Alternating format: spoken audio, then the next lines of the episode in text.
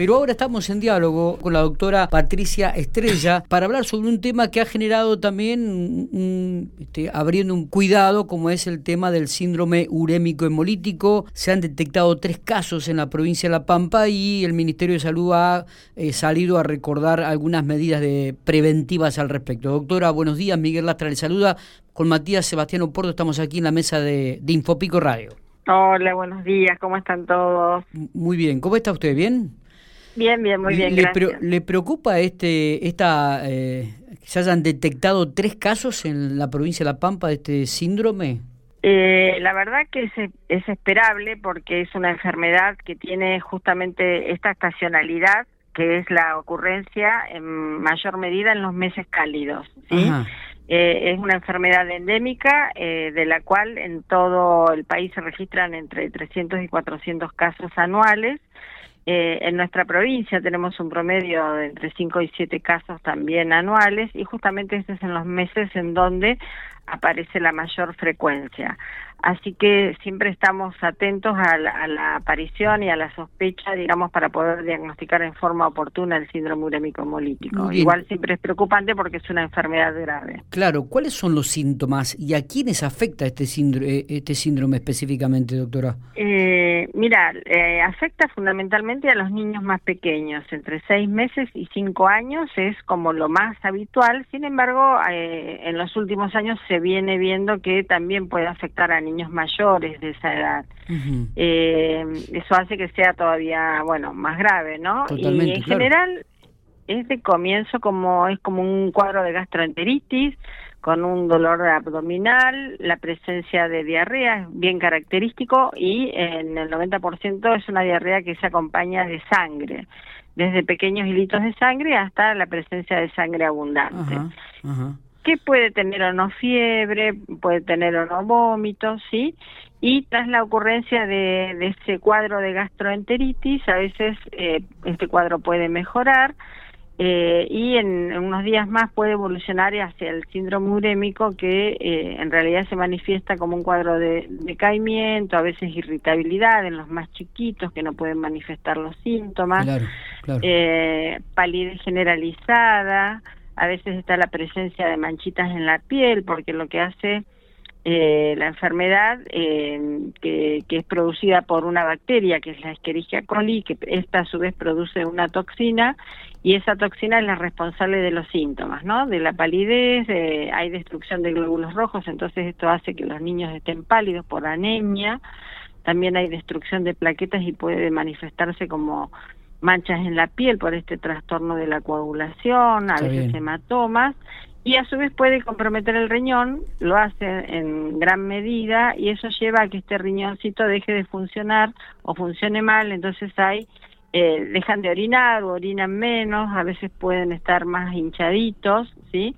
Esta enfermedad es la primera causa de insuficiencia renal aguda en pediatría. Bien. ¿Y qué es lo que produce esta bacteria, doctora? ¿Eh? Y la bacteria ingresa a través de algún alimento en general, ¿sí? O eh, por contaminación cruzada. Eh, y ahí, bueno, tenemos que estar atentos porque en general los alimentos que pueden vehiculizar la bacteria, sí. eh, en mayor medida son las carnes, porque esta bacteria está en el intestino de los animales, fundamentalmente del ganado bovino, sí. también en el intestino de las personas. Eh, entonces, bueno, el proceso de faena de la carne es un momento en el cual eh, se puede contaminar la carne, digamos, con el material intestinal, ¿no? Eh, porque la bacteria aparece en la materia fecal de los animales. Está bien. Y bueno, puede ingresar a través de la carne cuando no está adecuadamente cocida, también a través de los lácteos cuando no son pasteurizados, del agua si no es agua de red o agua clorada, frutas y verduras que no estén bien lavadas. Es indispensable el lavado muy frecuente de manos, ¿sí? Porque ahí es donde juega la contaminación cruzada a la hora de elaborar alimentos, por ejemplo. Está bien. Entonces, sí, decime. ¿Esto, ¿Esto se da en, en alguna uh, región típica de, de, de, alguna zona o, o en general, doctora? No, en general, en general en todo el país, si bien la zona centro país y Patagonia tiene mayor frecuencia, uh -huh. eh, tiene que ver también con que somos una provincia eh, agrícola-ganadera, ¿sí? Eh, con alto consumo también de carne per cápita en general en todo el país y en la provincia, también con nuestra eh, alta relación entre lo rural y lo urbano, ¿no? O sea, nosotros convivimos con, con el campo habitualmente porque la gente va y viene o trabaja en el campo, o vive en el campo, va y viene todo el tiempo eh, con también nuestros hábitos culturales, a veces que con esto de la faena en el campo, la elaboración de chacinados, que también son otros de los alimentos que pueden vehiculizar la bacteria. Eh, así que bueno, somos una de las provincias con, con casos habituales. Eh, eh estaba pensando en esta época del año y eh, esto también se, mm, se transmite de persona a persona. Eh, sí, se puede transmitir, como decíamos antes, las personas también podemos tener nuestra, la bacteria en el intestino y los adultos podemos ser asintomáticos y eso puede hacer que obviamente no cursemos ese cuadro de gastroenteritis, pero eh, podemos transmitirla a través de la contaminación cruzada. Por esto el lavado de manos es fundamental eh, antes de la elaboración de alimentos, después de ir al baño, después de cambiar pañales, antes de sentarse a comer, o sea, mil veces por día, más o menos. qué bueno. Eh, eh, la verdad que, llama la atención. ¿Solamente a los chicos afecta este síndrome? En general, este tipo de, síndrome afecta fundamentalmente a los niños más pequeños. También puede ocurrir en adultos o en personas mm, que tengan trastornos de su inmunidad. En personas mayores también puede ocurrir.